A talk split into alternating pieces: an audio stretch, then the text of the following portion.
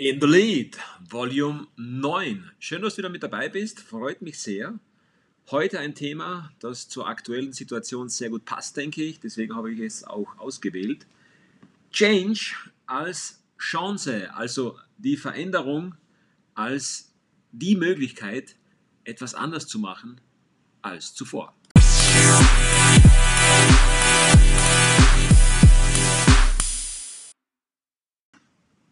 Albert Einstein, wohl einer der genialsten Menschen, der nicht nur aufgrund von E ist gleich mc Quadrat berühmt geworden ist, sondern er hat unglaublich viele gute Zitate und Sprüche gehabt und einer davon ist es, die Definition von Wahnsinn ist immer wieder das Gleiche zu tun und andere Ergebnisse zu erwarten. Das heißt, warum ist es so schwierig, Veränderung zu machen. Warum? Die kleinen Veränderungen sind nicht allzu schwierig, aber wirklich eine große Veränderung, einen, einen Kurswechsel, eine Neuausrichtung, warum ist die so schwierig zu machen? Wir Menschen befinden uns sehr oft und sehr viel in unserer Komfortzone. Fast 90 Prozent der Bevölkerung fühlen sich dort so wohl, dass sie sie nie verlassen.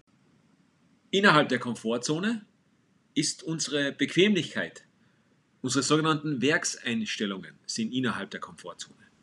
Dort fühlen wir uns wohl, da gibt es nicht viel Veränderung, da ist das Mittelmaß zu Hause. Erst wenn wir die Komfortzone verlassen, können wir wachsen und dadurch wächst auch unsere Komfortzone. Im ersten Moment müssen wir durch eine Angstzone, weil dort beginnen die Zweifel, dort beginnen unsere Ausreden, wo wir Ausreden finden, es nicht machen zu müssen. Beziehungsweise in der Angstzone, gleich nach der Komfortzone, finden wir auch die Meinung anderer. Du kannst es nicht, warum willst du das machen? Das hat noch nie jemand geschafft. Wenn wir diese Angstzone durchbrochen haben, kommen wir endlich in die Lernzone.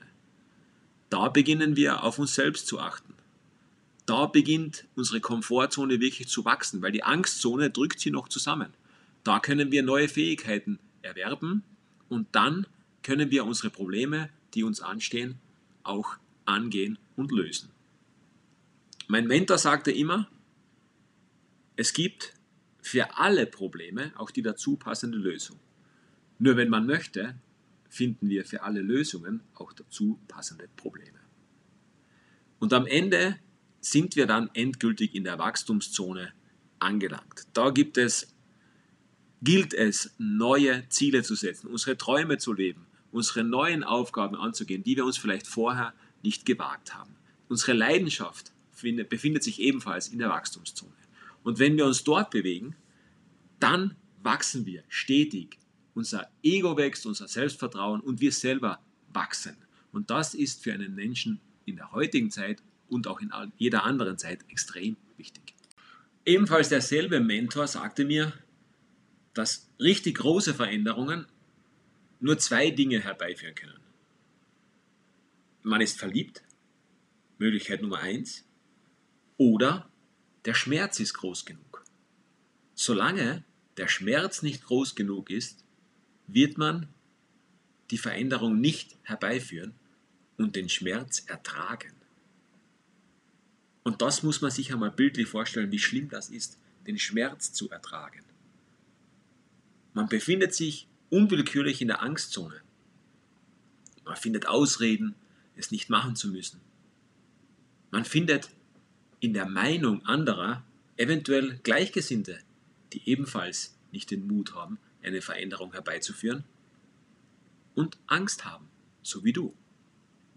Und deshalb fühlt man sich schon besser, weil es Gleichgesinnte, Mitleidende ebenfalls Opfer gibt. Doch irgendwann, und dieser Punkt kommt, ist der Schmerz dann groß genug. Und wenn der Schmerz groß genug ist, dann ist die Veränderung da.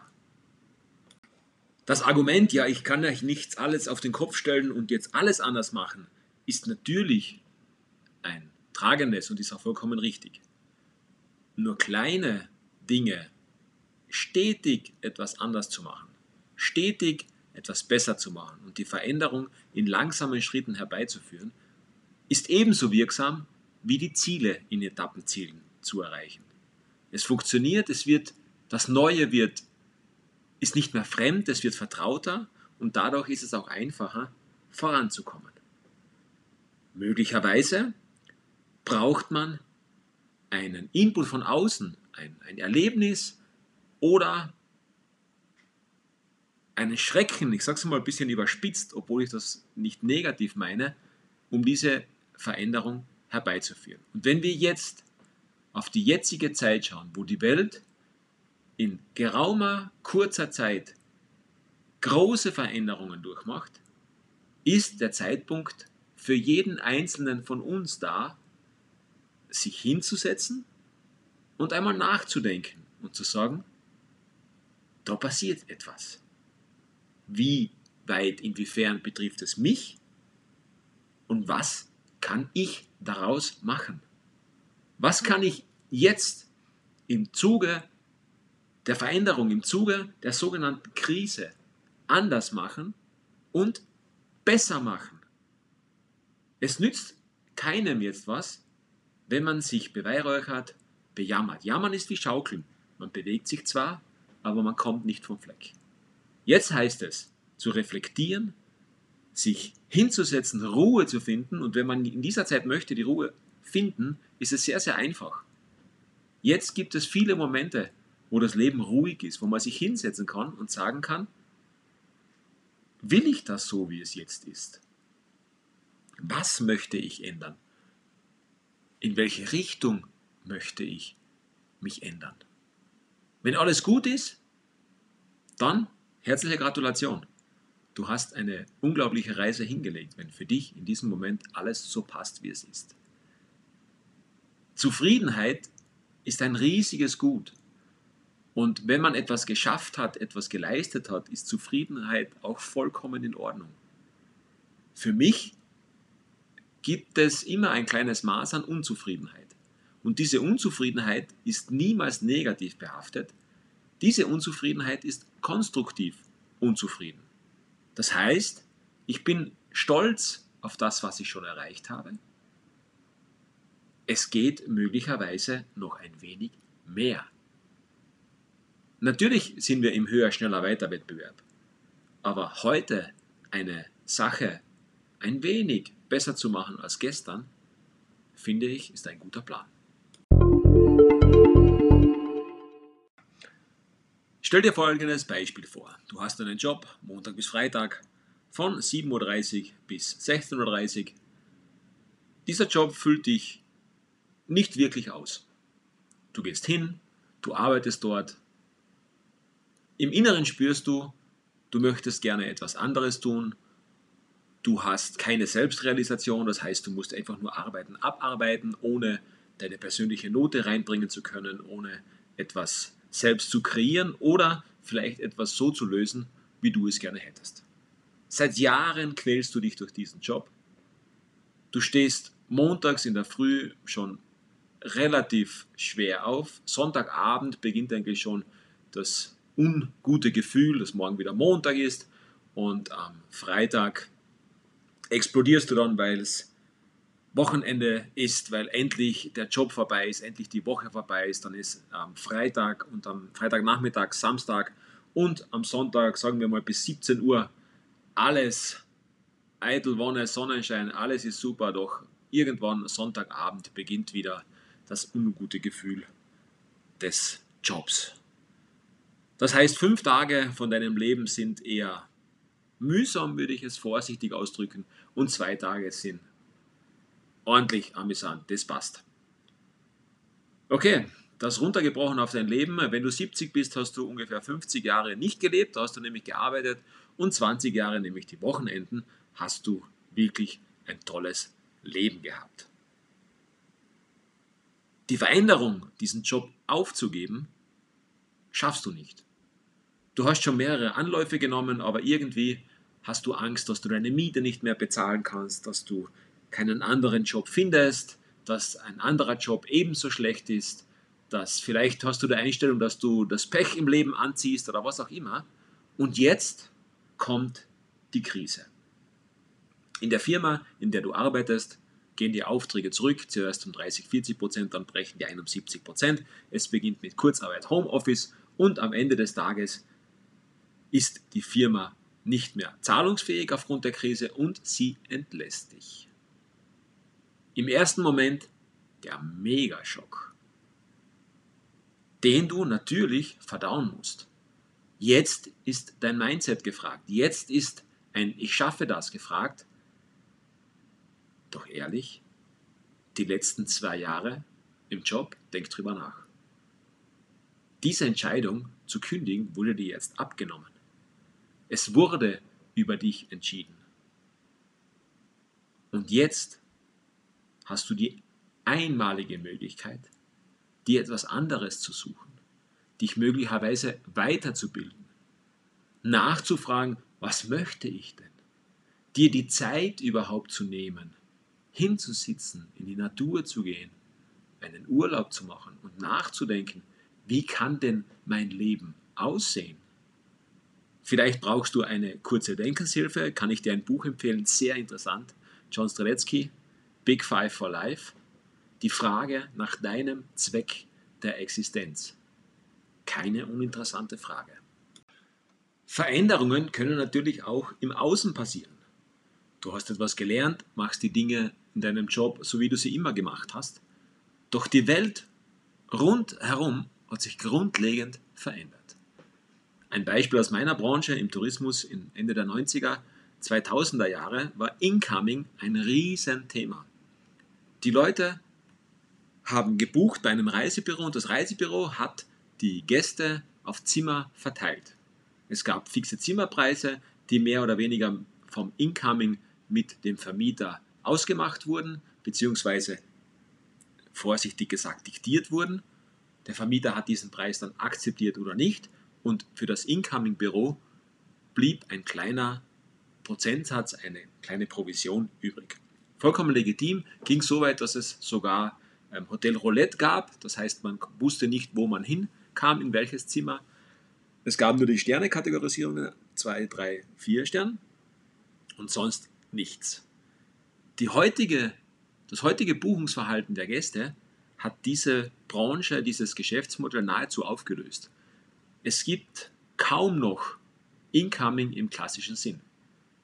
Was es schon noch gibt, sind Menschen, die dieses Incoming betrieben haben, die sehr gut in diesem Incoming waren, die auf Messen gefahren sind und Gäste lukriert haben und durch dieses Incoming-Modell die Gäste verteilt haben auf die Beherbergungsbetriebe und dadurch Provisionen lukriert haben. Nur in Zeiten von Direktbuchungen, Internet und Plattformen wie Airbnb und Booking.com ist dieses Modell einfach weg.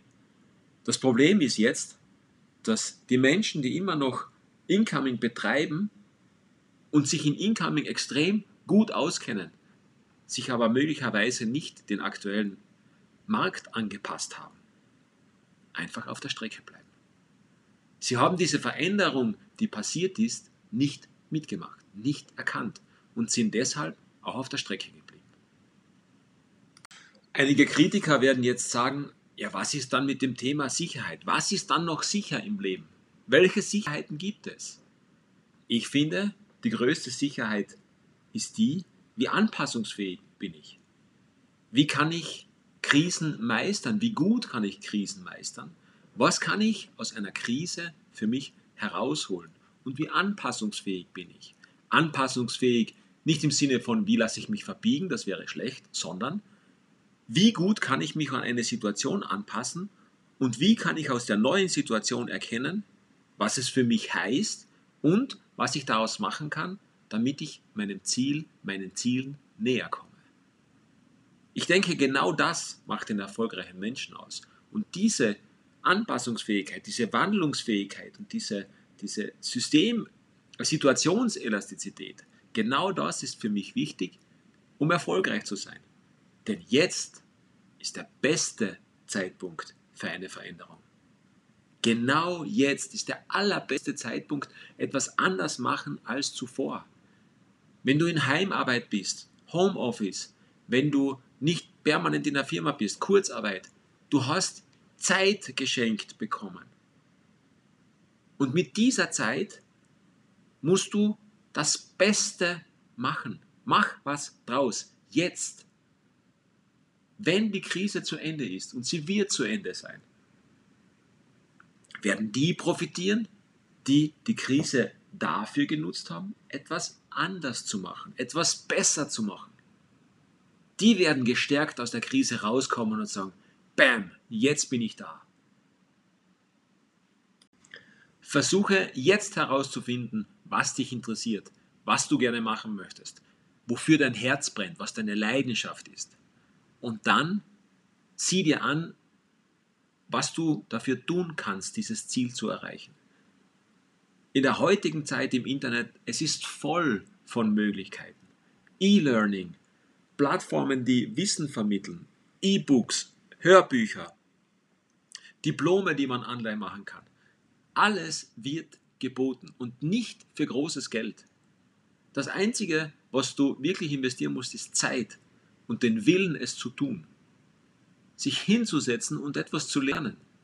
Mach es in kleinen Stücken. Hör dir den Podcast an, Ziele erreichen, den ich aufgenommen habe. Wie machst du das? Aber mach es. Wer will, findet Wege, wer nicht will, findet Ausreden. Mach es, die Zeit ist jetzt.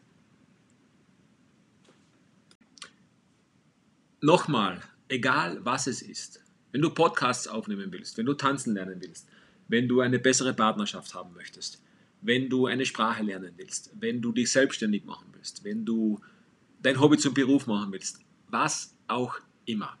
Ich werde dir dafür einen meiner größten Anker mitgeben. Und zwar ist das ein Lied von einer hervorragenden Rockband, Nickelback. Und ich werde den Link in die Beschreibung des Podcasts geben. Ansonsten einfach auf YouTube suchen. Bitte unbedingt mit dem Video ansehen, weil dadurch, dass es geschrieben wird, gehört und gesehen wird, ist es einfach noch einmal viel, viel größer. Setz dich hin, schau, dass du eine ruhige Umgebung hast. Wenn du die Lautstärke etwas höher drehen kannst, ohne dass deine Nachbarn dich dafür verfluchen, mach es bitte und lass das wirken. Hör dir das Lied vielleicht zwei, drei, viermal an. Nickelback, What are you waiting for? In diesem Sinne,